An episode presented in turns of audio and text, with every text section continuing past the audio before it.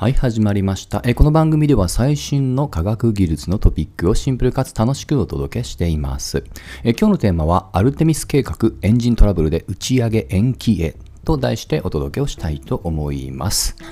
おそらく宇宙ファンはね、えー、待ち望んでいたと思います。アルテミス計画の第1回目の、まあ、無人宇宙船の打ち上げが、えー、日本時間29日の午後9時に予定されていました。残念ながらね、えー、エンジントラブルで、え延期となりました。はい。まあ、せっかくですのでね、あの、ちょっとね、あのー、今まで SLS 自体にはあまり触れたことがなかったので、そちらについて簡単に紹介をしてみようかなと思っています。はい。改めて、アルテミス計画、初耳の方に、えー、ですけども、えー、これはですね、あの正式なアポロ計画の、まあ、後継の、えーまあ、プロジェクトにあたります。はい。ちなみに、アポロっていう名前は、えー、まあ、あの、神話のね、アポロンというね、神様の名前から取っていて、実は、えー、アポロンには双子の、まあ、お姉さん、もしくは妹だったかな。まあ、いずれにしましても、えー、まあ、親類がいて、それがアルテミスと呼ばれますと。はい。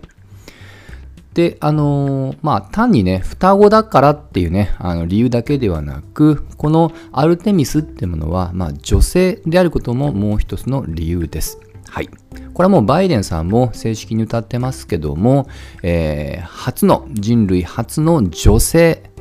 まあ、そして最近ですと友人、まあ、あの、要はアジア人とかね、友人の、えー、人種が月に降り立つっていうことを目指しています。はい。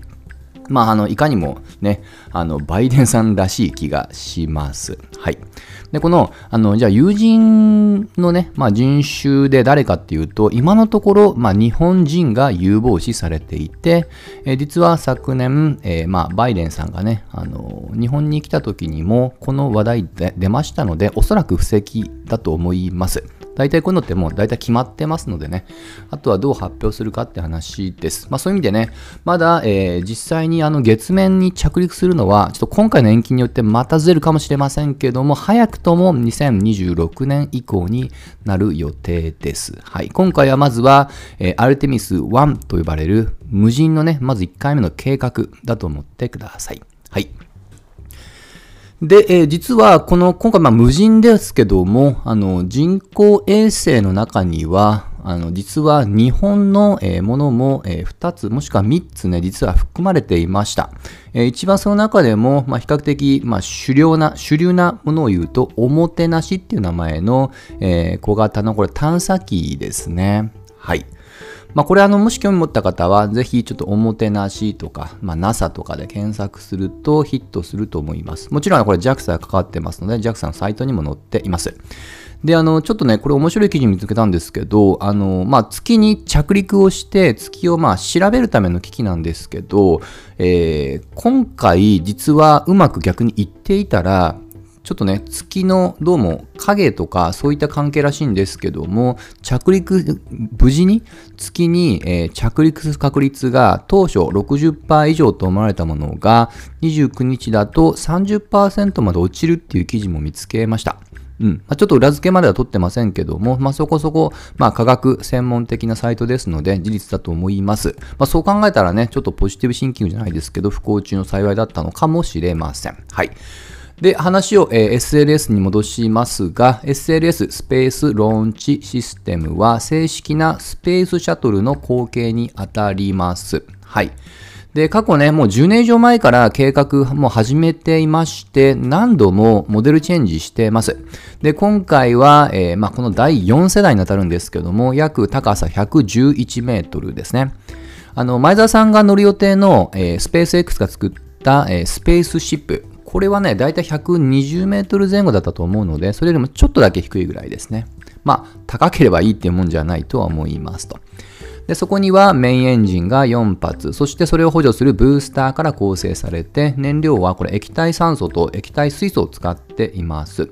で、今回問題となったのは、このメインエンジンの4発のうちの3発目で予定通りに冷却できずに中止となったそうですね。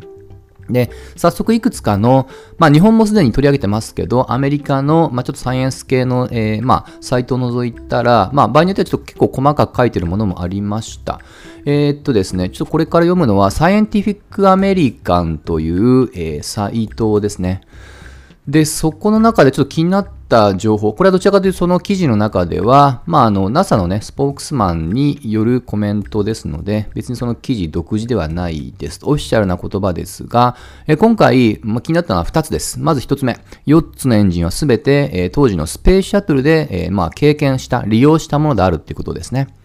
まあ、これさすがに全てじゃないとは思いますけども、あの、結構この宇宙開発っていうのは、やはり安全性が要求されますので、あの、最新イコール、やはり経験がないっていう見方もできますから、フリーものを使うってことはよくある。なので、まあ、別にびっくりすることではないと思います。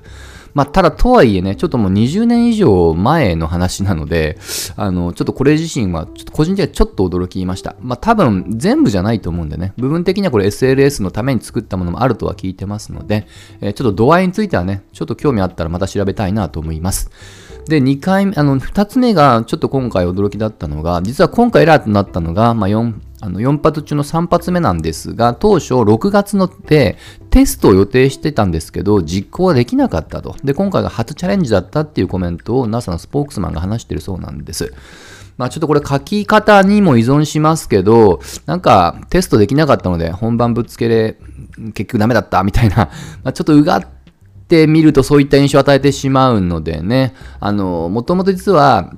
あのスペースシャトル計画も、あの、もちろんね、偶発的な、ちょっと悲劇的な事故っていうのが2つ重なったともあるんですけども、まあ、その事故のね、まあ、遠因も含めて、やっぱ NASA のね、組織的な問題っていうところも結構以前から言われてはいますので、まあ、ちょそういった背景を知っっている立場からすると、まあ、ちょっと大丈夫なのかなと、ちょっと不安にはなりました。まあ、ただね、あのー、ここでブーブー言っても仕方ないので、もうとにかく、ま前向きにね、えー、次回の成功を祈りたいと思います。で、次回なんですけども、えー、現時点では、えー、まだ決まっておらず、少なくとも早くとも9月2日以降になるってことは発表されています。